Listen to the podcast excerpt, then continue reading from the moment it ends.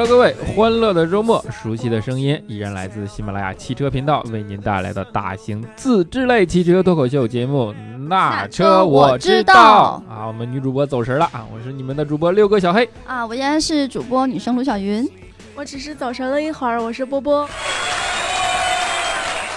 啊！哎，本期节目呢，其实是和往期大不一样啊！缘由在哪儿？就是上周嘛，感恩节对吧？然后。大家一直以来对我们的节目都是孜孜不倦的，一如既往的这样的支持，所以为了回馈大家呢，云姨在我们的整个的互动群里做了一番感恩节的大型活动啊！啊，其实也就是发了一些小红包啦。啊，对，像像散财童子一样，对吧？然后我们其实是在互动群里跟大家征集了很多啊互动的话题，包括互动的问题，然后以及。他们有一些感恩节的心愿，然后也在我们的节目下方评论里面，然后他们留言写了。哎，所以说我们本期节目就是为大家带来一个感恩节的特辑，好吧？我们在这里给这些所有的心愿、问题以及话题做一个全方位的互动和答复。好，我这边有一个迫不及待，我想要说的是来自 Chris 伊卡他的留言，他说：“说一个我的心愿吧。”自从去年第一次开车去了洋山港，我就梦想着有一天可以开着一辆小敞篷，旁边坐着喜欢的妹子，行行驶在东海大桥上，一边吹着海风，一边和妹子闲聊对于世界的不同理解。然后桥边不时地闪过一个个硕大的风力发电机，温暖的阳光照在身上，一切都是那么的美好。正好，感觉我们的波波特别想坐旁边那个妹子啊。我觉得你旁边的妹子一定要是一个很有趣的妹子，她一定思想非常的丰富跟有趣。其实我觉得世间的妹子大部分都是类似于自然系的花草树木，有的是风情的玫瑰，有的是清雅的薄荷，就看你喜欢哪个妹子了。啊，然后我这边呢是 e sky 啊，是个老听友啊啊，你看这个老听友就是有高素质，人家根本不把车模当做礼品来索取。他说可不可以把签名照作为礼物呀？签名照当然是全家福比较好，要我们整个节目组的签名照。他说嘉宾的签名照也很有纪念意义的，如果是单人的呢，可以作为特例的礼物。嗯，我觉得这个签名照全家福的话，那至少要等调调回来以后，咱们拍了全家福才能寄出去，对吧？嗯，调调回来就得用全画幅拍了，不然装不下啊。好，我这边是疯人会的疯子甲，他说感谢那车一年的陪伴，希望新的一年可以有自己的车，希望明年那车节目出的更多更长，云姨更美，小黑更黑，三千多出生，一米八的车模快来吧！哦不，一比十八的，其余的我都听着还挺感动的。什么小黑更黑是几个意思啊？不将就先生，不将就先生是我在内车互动群里边加的第一个好友。然后他的留言是说：这么长时间，感谢内车的所有成员，谢谢你们的陪伴，有了你们，旅途才不寂寞。看来老是在开车的时候听我们的节目吗？感恩节愿望是能够拿到内车所有成员的全家福照片，要有全家签名的那种。要是能和车模一起寄过来，就更美了。再次感谢内车所有的家人，不将就先生，谢谢你成为我们内车的一员。嗯，如果有机会来上海的话，欢迎到我们的节目呃录制间来作为嘉宾，然后可以在节目当中现身哦。嗯，接下来这位叫刘亚伦，哎呦，这个是他说好久没来听了，对不起，突然听到你们熟悉的声音，我竟然想哭啊！你们先聊，我先哭一会儿，最后说记得给我车模。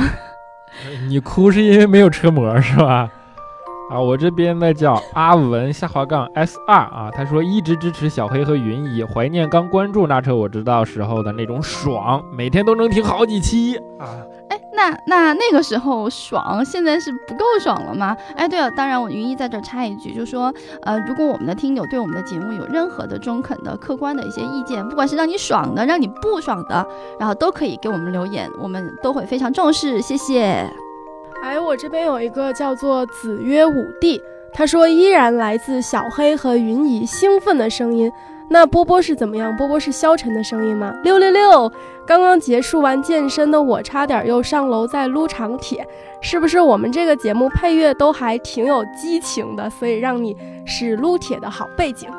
我我明显听出来了，波波心有不甘。大家记得，波波现在是我们整个节目的后期，然后也是我们节目的重要成员。大家一定在留言的时候不要忘了，还有波波，阳光美少女。啊，这边还有叫做 Billy Girl King，是那样念的吗？他说，嗯。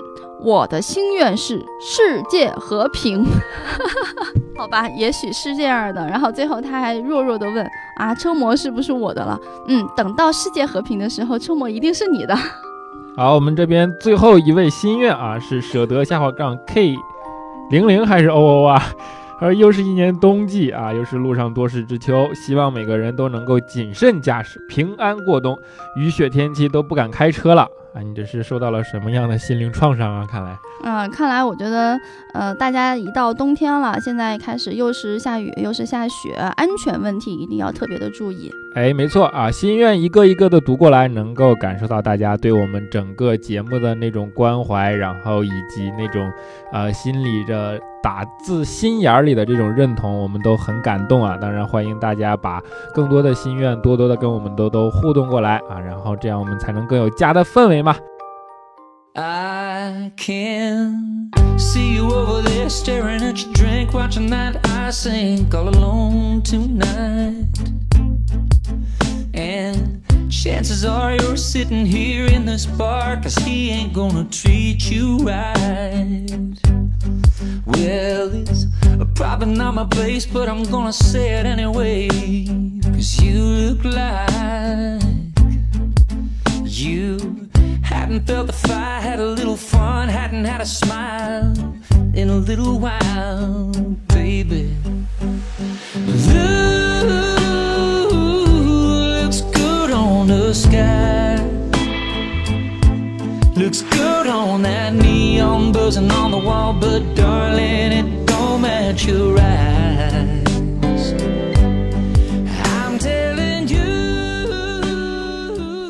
啊，心愿过后，我们就是到了问题环节。哎，问题环节是有干货的哟。我先来啊，我这边的是 Esky 啊，我们的老听众，对吧？他说能否讲讲除了特斯拉以外的其他的电动车，比如这个叫做 Current。电动车啊，其实你说这名的时候，我还不知道这是一辆什么车呢啊！为了显得不那么无知啊，其实我还特意去网上做了一下功课，对吧？就我查到的资料啊，说是很冷门的一款车啊，传说中的液态电池电动车，据说可以秒杀特斯拉。其实，在二零一四的日内瓦车展上啊，这个来自列支敦斯登的。公司，我以前也没听过这个国家的名，抱歉，实在是无知了。然后就已经推出了一款，就这个车的原型车嘛，而且又在二零一五的日内瓦车展上啊推出了升级版本，据说是很牛的一辆车。然后啊，马力可以超千匹，极速可以破三百，最大续航八百公里。反正听下来好像就是一个，嗯，来自一个特别小的国家，然后一个名不见经传的一个小公司，嗯，然后还是一个特别爆冷的一个车型。但是我还是有一点持保留态度啊，就是说秒秒杀特斯拉这件事情上，我觉得，呃，做一辆车不难，难的是量产。然后最近不也是我们自己的蔚来汽车也在纽北跑出了七分零五，变成了世界上最快的电动车，对吧？然后，但是它现在还没有到量产阶段，据说明年可以量产，所以说这个才是真正的，我觉得，呃，最难的那一个门槛。哎，对，所以说刚才你说到的这一款车型，据我了解，它现在还处于一个概念车的阶段。嗯，对。啊，那接下来叫做泰勒懵逼展开式，啊，这个名字还真是奇神奇啊！这个听友呢，他是对汽车改装非常的关注。他说，汽车改装怎么改不违法？普通汽车可以改哪些东西？呃，的确，改装这个话题是很多改装发烧友他们困惑的一大难题。呃，因为之前但凡啊，这个车辆它稍有一些改装，在年检之前还不得不改回去。但是有一个好消息呢，就是在今年七月份召开的中国汽车改装的法规进程讨论会上的时候呢，呃，出来了一个有十六个新版的汽车改装标准，预计是在明年六月份的时候可以出台新的。嗯，呃，说在明年六月份之前，会对这十六个家用小轿车改装标准，他们进行放宽。呃，这其中包括了汽车的外包围、音响、踏板，嗯，还有震、避震、轮毂、强化件加装标标准，还有汽车灯光、内饰、呃膜、行李架等等。就是，总之听下来都还是一些不触及到。电路系统的就是一些外围改改装，然后但是也同时还有汽车电脑系统啊、电路啊、外观内饰改装，还有空气检测标准等等的这一系列吧，总共加起来反正是十六个，大家可以去关注一下。嗯，我是希望呢，如果说在明年，不管是不是这十六个，它都可以去呃放宽，但是只要是能够放宽一些的话。也是一个呃相对来说比较进步的一种一种方式吧，因为其实在国外改装市场呢，它是非常火的，很多就是比如说像我们曾经看过这个头文字 D，对吧？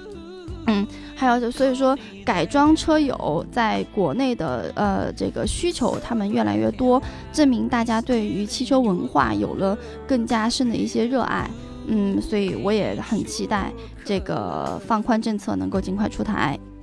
那我这边呢是日月星辰八幺，他提的一个问题是说让主持人帮忙推荐几款车，要求是十万多元以内，超了一两千没有什么关系，然后是要 SUV，因为作为他本人的第一辆车，然后是新手，所以要手动挡。为什么新手要手动挡？因为我最近在学车，但我想买辆自动挡的车呀，手动挡开起来，嗯，可能对操控比较有要求吧。然后需要有一定通过烂路的特性，有时候会回老家。嗯，作为一个年轻人呢，而且是还没有买车的这样一个角色呢，我会推荐长城哈弗 H 六，因为哈弗 H 六是长城品牌 SUV 销量中最好的一款，而且看上去呢也很大气，然后比较时尚，尤其是它的运动版车型，然后也很皮实，比较符合我们对于 SUV 的一个审美吧。就是菜馆理论嘛，大家排队的都是好的，是吧？就相当于是川菜里面的鱼香肉丝，大家必点菜。OK OK，嗯，如果是我，我是想推荐那个吉利博越。哎，这个品相不错。对，就是今年新出的一款车。最主要的，我为什么推荐它啊？是因为它上了今年年底中国搞了一个独立的车评人的这样的一个评选，然后它和。宾利天越共同竞争 年度最佳 SUV 车型，当然这个差价实在是差得太远了。但是它能上这个年度 SUV 车型的提名，就已经说明了很多问题，对吧？对，这说明背后有故事。呃，那如果是云姨推荐呢？因为我曾经开过那个启辰的 T 七零，然后大家都知道它跟逍客呢也是同平台，然后他们的样子长得也很像。然后像这个听友他说十万块以内的预算，如果是 T 七零它的一点六的手动挡的话，它是八万九千八起，我不知道终端有没有优惠，然后再加上购置税啊什么的，差下我算下来，我觉得十万块肯定是可以搞定的。OK 啊，选择就这么多，好吧，这见车到这儿啊，我们下面的叫阿鹏。呃，下滑杠八 S，他说：“首先，好喜欢拿车，我知道这个节目，喜欢云姨的声音和敏捷的思维，小黑也超喜欢啊。有一个问题想请教二位，我老婆右手拇指少了一节，可以考驾 C 一吗？可以开小轿车就可以了啊。二零一四年带老婆去报名考驾照，体检就没有过，听说后来又改新规，不知道现在可以考吗？啊，为了这个问题啊，其实我们特意专门咨询了一下交警。”然后交警表示我不知道，啊，是的。于是我们又去查了一下法规啊，到目前为止暂时还是不可以的，还是要整个的手指还是要都处在一个健全状态才可以。哎，但是，但是我有一个嗯很久以前的老师，他是在年轻的时候呢，嗯，因为在就是用那个雷管儿，你知道吗，在手里炸了，嗯，他的有一只手其实是残缺的。啊！但是他有驾照，他在开车。我没有问过他这个驾照是怎么先考来的。呃，不不不，他现在已经快六六十多岁的人了，他是近几年才拿到的驾照，并且他拿到这个驾照以后，还跟自己的这个太太，然后一起在全国各地的自驾出游。嗯，所以说大家都知道嘛，在中国，呃，有一些事情呢，还是有可能会有一些变通。嗯，想想办法呢，我觉得应该是可以的。嗯。好，下一个是不交正先生呢，他说，呃，请云姨给大家讲讲平时制作节目的班底和办公室的日常。哦呦，这个我觉得应该大家一起来来吐槽了吧。嗯，先说一下这个节目制作的班底，班底就是像小黑每次介绍的那样，有呃云姨，然后小黑现在坐在我旁边的波波，还有最近在外面拍戏天天吃盒饭的这个调调，以及我们还有几个我在呃节目背后默默的支持的，比如说现在大家熟人三千，然后还有呃大家都听说过没有见过的彪哥。啊，以及像子不语等等，就是我们的军师出谋划策的一些小伙伴，我们都在节目组的这样的一个氛围当中。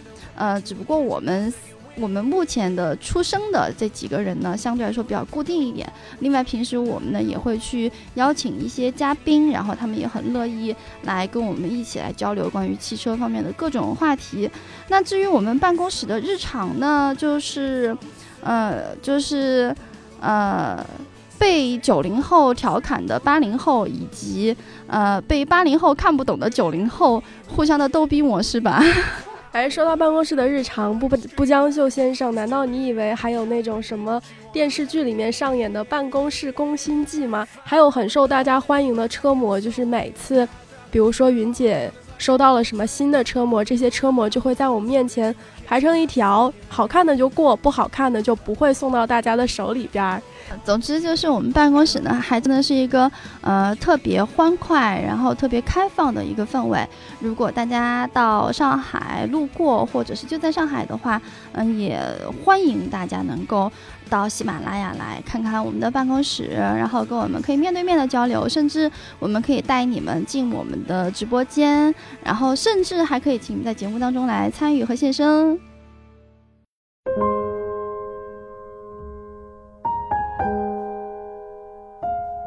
嗯，那说完了办公室日常呢，说一下跟平常的工作有关系的一条留言啦，是阿文，然后下杠 Sir，他给我们提了一个意见，说感觉本期的配乐有点不搭，或者说是自己不喜欢的那种风格吧，是说赛车那期吧，赛车下那期，因为后期是我剪的，然后我最近会听一些电子音乐，有点类似于 trap 啊，future bass 啊。然后还有爵士，像酸性爵士之类的东西，就，嗯，对，跟我个人的喜好比较有关吧。但是如果你们想听一些什么类型的背景音乐，也可以在节目中留言。我有时候自己找音乐也挺也挺头疼的。嗯，这个阿文的听友呢，还还在后面说，经常嗯可以请一些各有特长的嘉宾过来，是对。这个节目知识面的拓展和延伸，好的，我们记住了。然后云姨会大家为大家请来越来越多好玩的嘉宾。然后他还分享了一个他最近的行车的，就是印象特别深的一次车祸，说是在家附近的二零七国道的一个路口，一个年轻的飞车党和一辆大巴，结果是那个年轻人，呃，后面我觉得我就不念了吧，总之是很惨。呃，对，下一个是来自夜空守望者 Ly。他说：“云姨很高兴，那车我知道栏目组让我们一起相聚，对大家相聚到群里边多互动，可以普及一下买车时候需要注意的问题，买车之后需要办理车辆年检等知识吗？最后想要一张。” 最后，最后想要，最后想要一张马车我知道的全家福签名照。我们的听友也是有才啊！马车我知道这个名字是怎么改过来的呀？那个马车是没有了，马车已经不让上路了啊。其实我特别懂，他肯定是在那个输入的时候是 N A，然后输成了 M A，然后 那本来马车马车我们真的不知道。呃，关于你说的这个买车的时候需要注意的问题和买车后需要办理的车辆年检知识啊，我我先来说说我知道的需要提醒大家的，就是如果首先买新车的话，我建议大家呢最好还是到正规的 4S 店里面去购买，因为现在可以买来车的这些渠道实在是太多了。那么至少在 4S 店呢，我觉得相对来说是有一些这个呃可靠和保证的。如果是你要买二手车呢，那就更应该在更加靠谱的渠道了。然后，尤其是更加靠谱的一些人，因为二手车这车的这个水实在是太浑了。我前不久有一个朋友，他就给我讲了关于二手车行业的一个猫腻，就是即便是在 4S 店里面。的这种二手车置换，其实他们内部也是很多猫腻，因为二手车它不像新车一样，它会有就是严格的一个价格体系。二手车它是要靠二手车评估评估师他们去给你评估你的车况，然后去计算这个它的车价，没有一套严格的标准。呃，总之呢，就是相对于这些鱼龙混杂的这些杂牌卖车的这些。呃，二级店下面的分发店呢，我建议大家去 4S 店。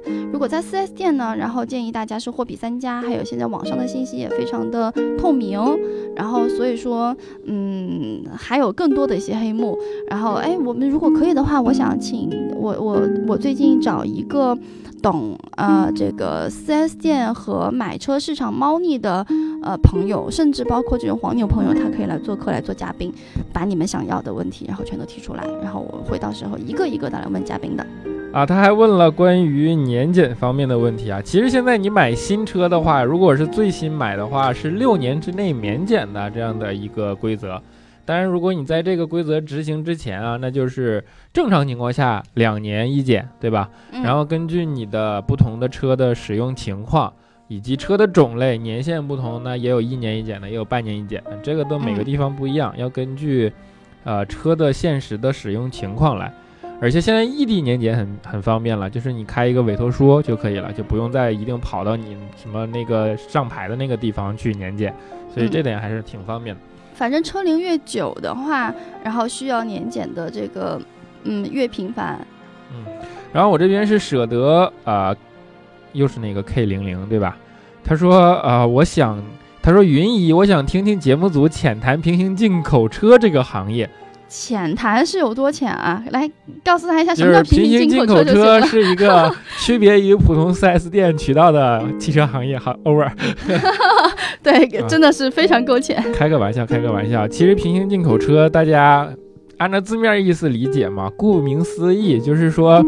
呃，不走我们国内的这样的经销商的授权渠道，然后就直接从它的原产地，或者说从国外吧，把它直接进口进来。现在大多数可以分为美规的、中东版的，就是等等等等。然后我们自己的符合的这一整套体系的叫中规车，这些黑话大家如果平时关注，应该都知道，对吧？然后大家之所以关注平行进口车，是因为它跟中规车比起来有好多个优势。第一个就是价格嘛，就是我们你平行进口的就省掉了好多税。多，我听说最多的好像可以省个三成啊什么的都行都。对对，差不多。然后。不止省了税，还省了就是经销商的中间各种环节嘛，对吧？那这是价格的一个因素。然后第二个是，呃，你比如说车型，然后或者说提车时间，就是因为国外海外的有一些那个车型啊，就是它，呃，上市的先后顺序不一样，嗯，对吧？有些国外的版本我们这儿暂时还没有，哎，所以就有一些人就比较着急。那你可以用采用平行进口的方式。对吧？然后再者就是配置，反正配置这个东西也是怎么说呢？两面来说，对吧？其实大多数情况下，我知道中东版的配置一般都会都会比较比较高，或者说比较受大家欢迎，大概这样的。然后还有一个是，呃，比如说你要买一些特殊车型，对吧？或者比如说阿尔法罗密欧，当然我不知道支不支持平行进口啊，就类似于这种，你就特别豪华的跑车，国内没有嘛，经销商没有，对吧？皮卡、大房车等等等等，就是特殊车型。再者就是那种原厂改装车，啊，就是直接改装过的，但是是原厂改装的啊，就这种车也是要通过平行进口的方式，就是这些等等都是平行进口车的一个优势，然后让大家对这个东西心生向往啊。但是天下没有不要钱的午餐，大家知道，是的，就是这个里边的水也很深，所以说对，所以说没有白拿的东西，就是说大家。在购买平行进口车的时候呢，也尽量要选择那些背书能力比较强，或者说比较靠谱的渠道来，对吧？嗯。然后，尤其在中国班上，我觉得靠谱的人很重要。对对对。然后，嗯，但是哎，我觉得你这个不叫浅谈了，你这个已经谈得非常深了。啊，因为深入浅出吧，啊，因为用车的到最后是你自己，所以说整个平行进口车就是大概这样的一个现状啊，大家还是做好充分的心理准备吧。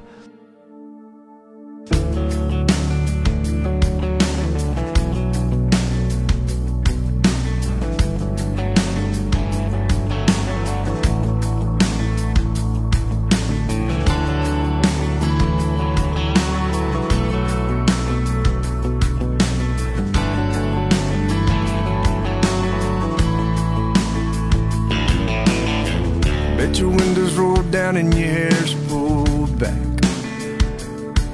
And I bet you got no idea you're going way too fast. You're trying not to think about what went wrong. Trying not to stop till you get where you're going. You're trying to stay awake, so I bet you turn on the radio and the song goes. I can't live without you, I can't live without you, baby. Can't live without you, I can't live without you, baby.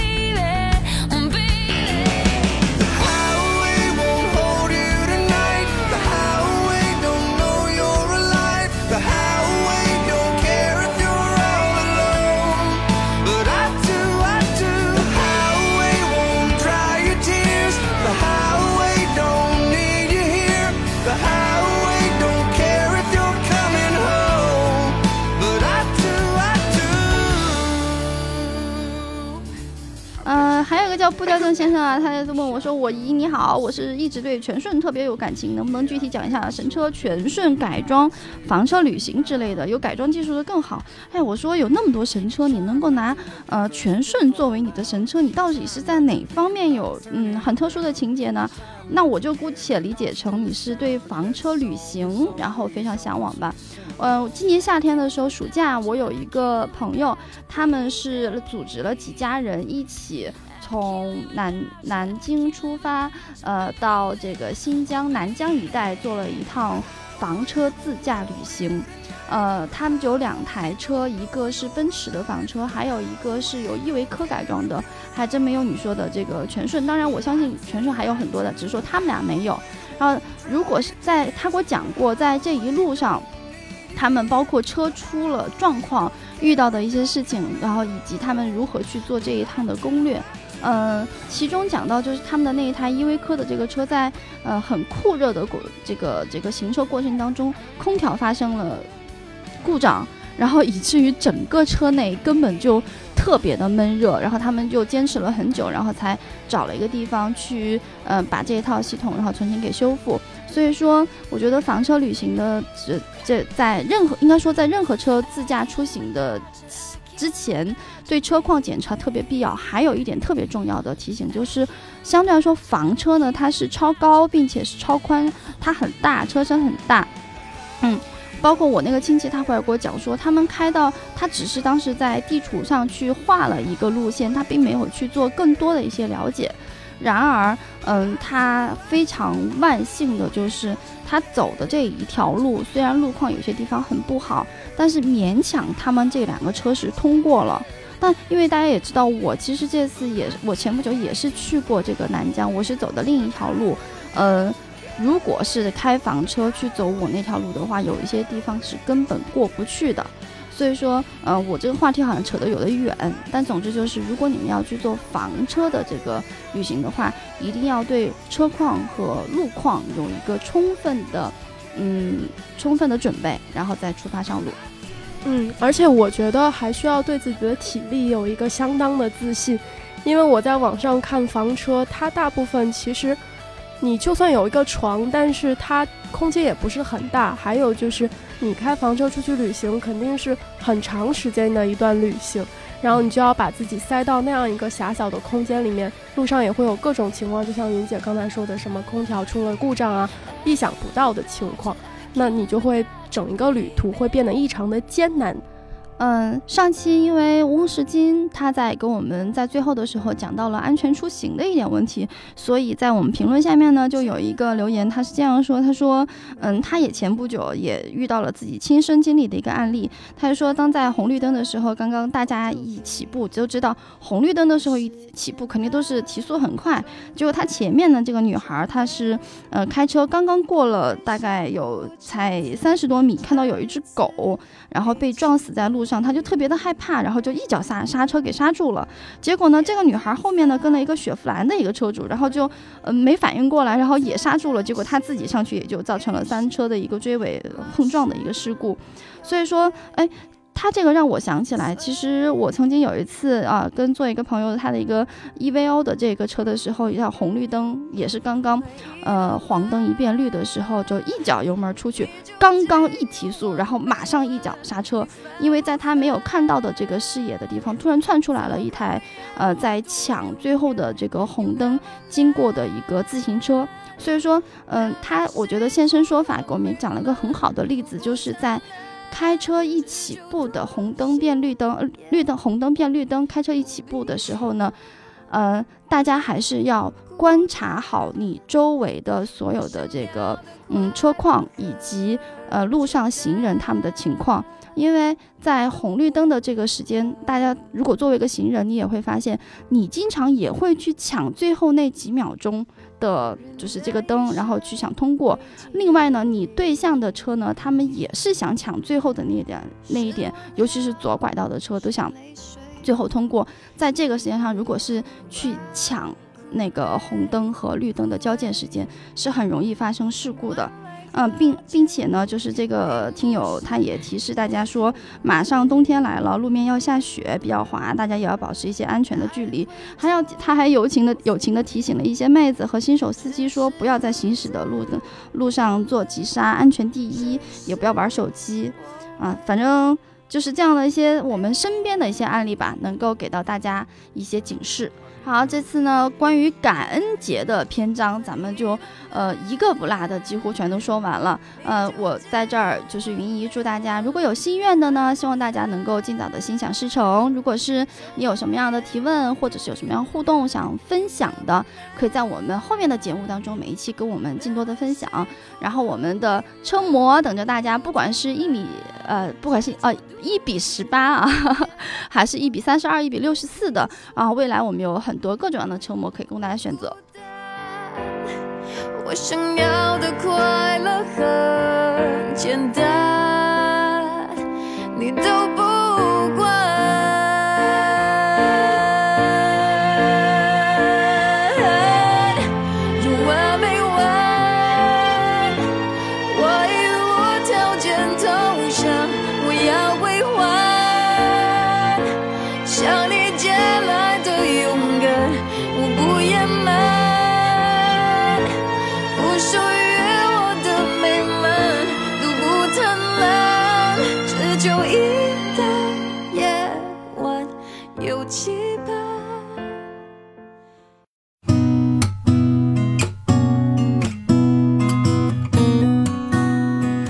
就是上期我们录节目的时候啊，云一用了一个词儿说 SUV 啊市场啊，现在是持续高涨，简直就是掀起了一场腥风血雨。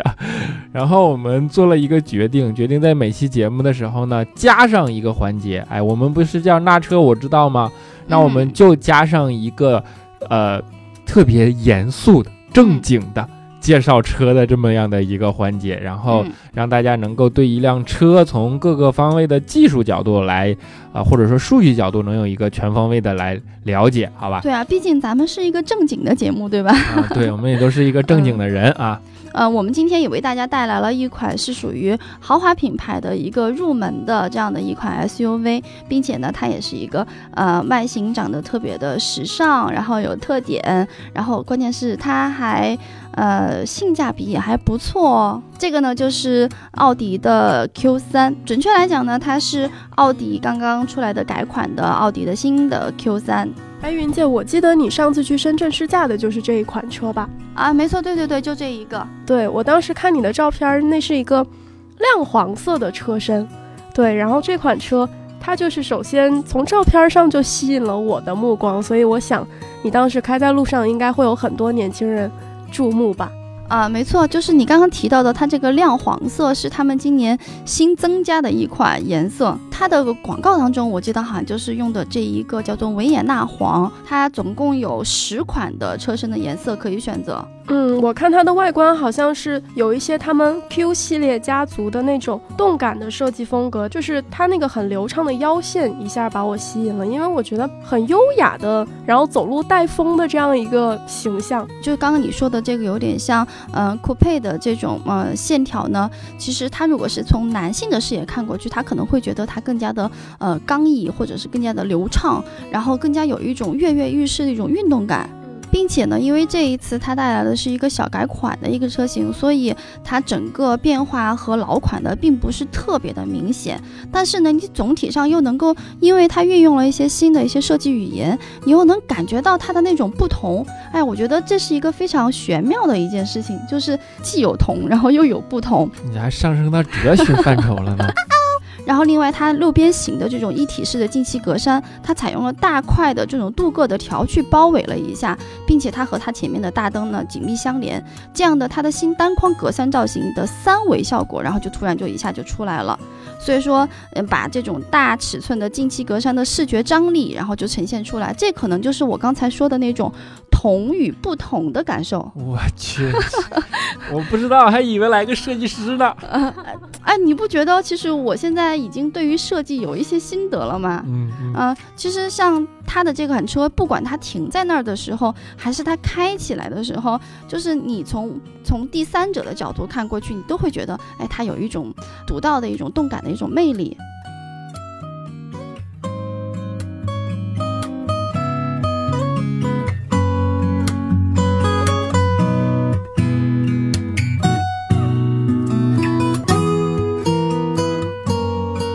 就是大家一直老是说奥迪的这种灯厂嘛，啊，对，其实奥迪厂家的人，他们自己从来没有避讳过说我们自己用灯厂的评价，因为他们确实在做灯的这件事情上做到了引领其他的这些品牌的车型。嗯嗯，就比如说他这一次呢，他也把他的这个灯的一些设计的一些元素也用到了新的 Q 3上。然后比如说它在这个照明科技方面，嗯，它呢有更加精致和时尚的这样的一些感受。前大灯呢，它用了 LED 光源和氙气大灯的一种组合式的设计，它双条状的这种 LED 日间行车灯，它是在前大灯组的中间的位置，所以说它的辨识度就和老款的比起来就辨辨识度比较高。同样的，在这个尾灯上呢，它也采用了一些呃新的一些线条，然后水平的外张型的这种造型和车头灯呢，它们其实也是互相的有有一个辉映的。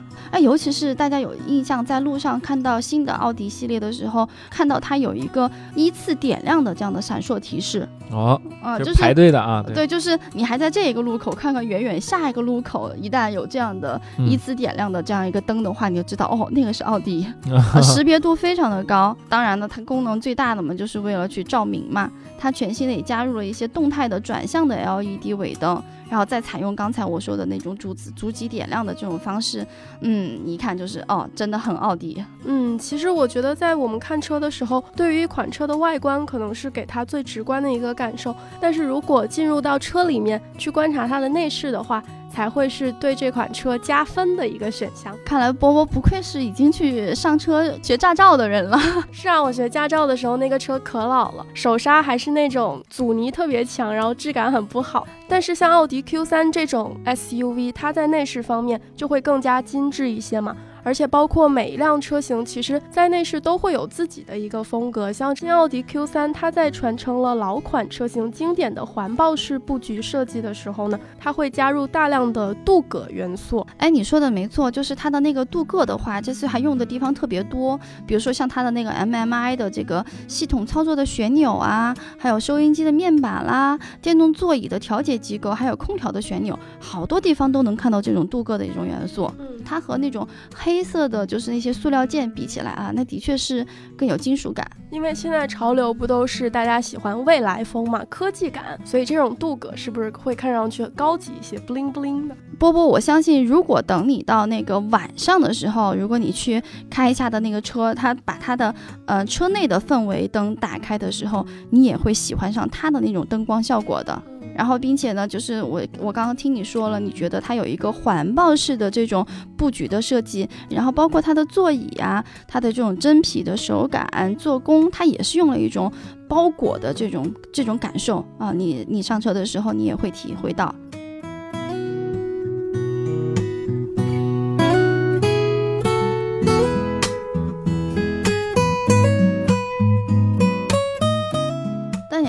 现在呢，很多这种改款不换代的车型，他们出来的时候都会有两个特点。小黑，你应该知道，第一个增配置嘛，肯定的嘛。啊。然后不能加价嘛。哎，小黑，我觉得，嗯，你又进步了。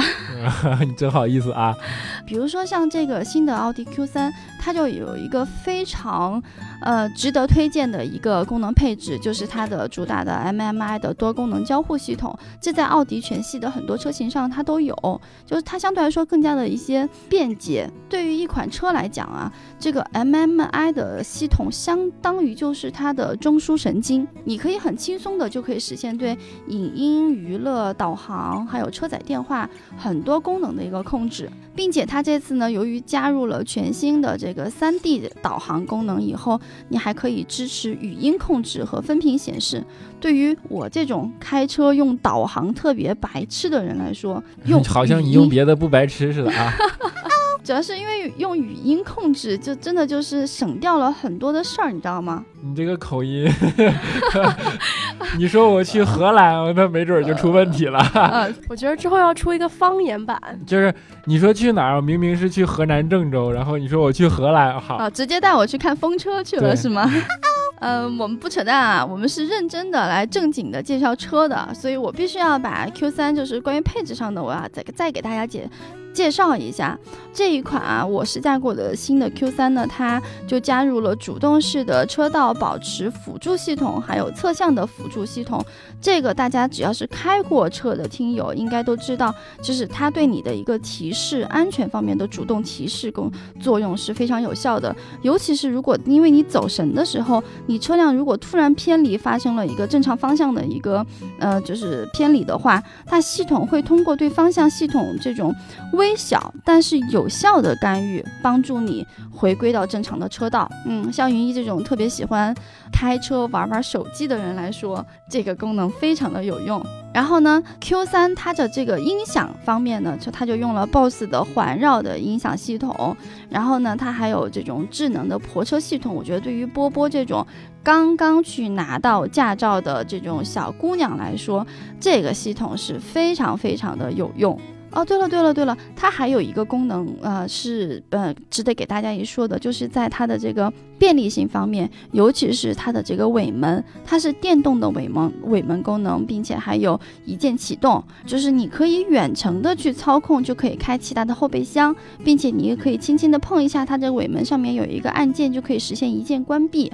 我记得我上次在去试驾的时候，呃，我还专门留意了一下它的一个后备箱内的行李舱的这个护盖，因为以前的这个打开特别不方便，它现在采用了伸缩式的一个这种设计。但有一个小的细节，我觉得是在下一代改款出来的话，它肯定会改进的，就是它到目前为止它还没有 USB 的一个接口，然后你只能通过那个点烟器的那个接口，然后去给它转化，然后再去充电。所以，但是我相信下一代的 Q3 出来，这些配置它都会有。就是面对新中产阶级的城市精致 SUV 嘛，对吧？啊，对啊，看你们俩说了这么多，就这么一句话就可以总结了吗？实际上，哎呀，可是我觉得我跟云姐刚才把从外观到内饰到配置说完了之后，就会让大家有一个这样的想法，就是你开的时候在外面你看上去很优雅，你下车的时候很优雅，上车的时候很优雅，你自己也觉得自己很优雅。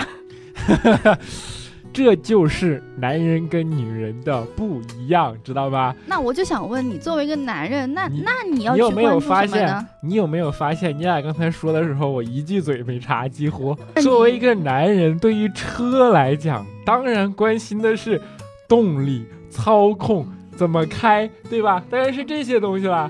哎，当然各取所需啊，也不是说你俩错，也不是说嗯你俩错。我说我关心的部分啊，Q 3最让我关心的部分，首先是它有一个牛逼的发动机，就嗯是 EA 八八八，对吧？大家都知道全球十佳发动机。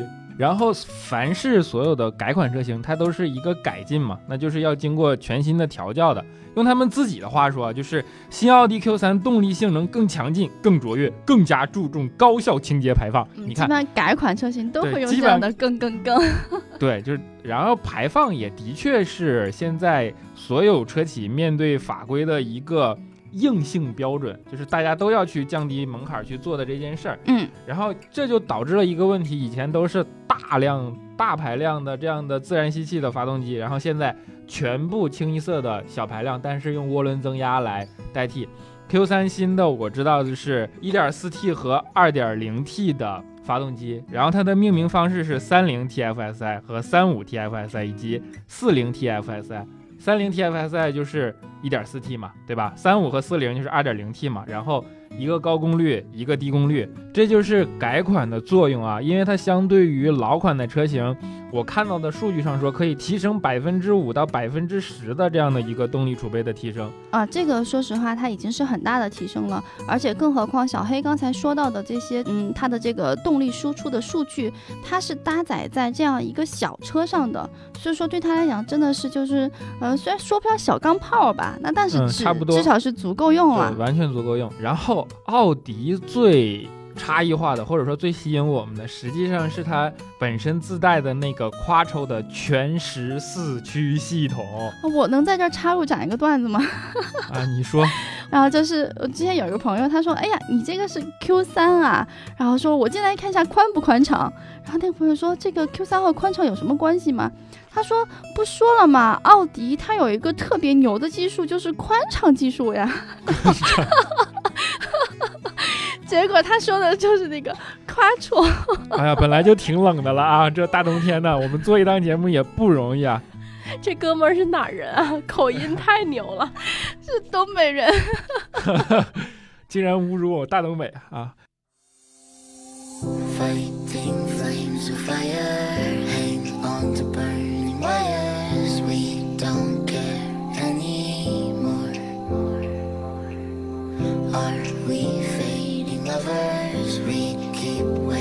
colors. Maybe we should let this go. We've fallen apart, still we hold together. We've passed the end, still we chase forever.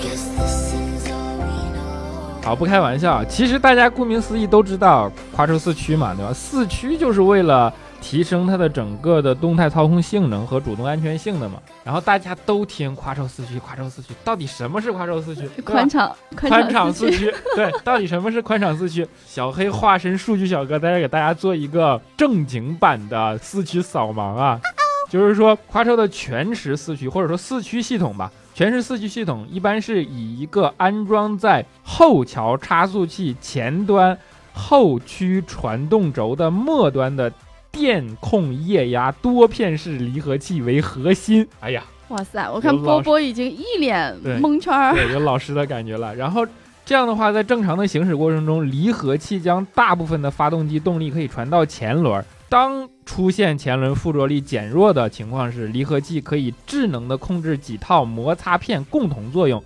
然后在几毫秒内将扭矩连续的输送到后轴，这样你就能更好的分配，呃，怎么说呢？就是整个前后轮的动力嘛，对吧？所以说，在驾驶过程中，这样的一套四驱系统就能够像我们感受到的那样，帮你提升它的整个的操控性能，因为它就是前后的轮的扭矩的分配可以更加的符合你的驾驶的情况，然后同时也能够应对一些越野的路面的这样的一个行驶的路况。就是这么样一个宽敞系统来为你保驾护航。哎呀，我说小黑怎么昨天还在那儿找他的工程师证呢？原来是为了今天要说课给一个资质证明啊！对，没办法嘛。然后你看，这就是，这就是征服男人的武器，对吧？但是我两边的呢是两个女人，所以说奥迪在这件事情上，一看跟男人讲夸手听得懂，跟女人就变成宽敞系统了，他就没办法，所以他就更直观的给你提供了几个驾驶模式，然后这些驾驶模式实际上。在对应到数据和性能上，就是它会匹配不同的行驶方式，比如说你可以舒适、可以自动、可以动态、可以高效等等，随意切换。这就是嗯，把复杂的后台的数据变成前台的产品转换，用来给我旁边这两位美女来用的。不知道什么四驱好，按一下自动；不知道怎么夸车，我就按一下动态，按一下高效。好，够负责任了吧？已经，嗯。啊，我觉得那个汽车啊，经过这么多年的改进，然后真的就是在这种越来越高科技化，然后越来越便捷化方向发展。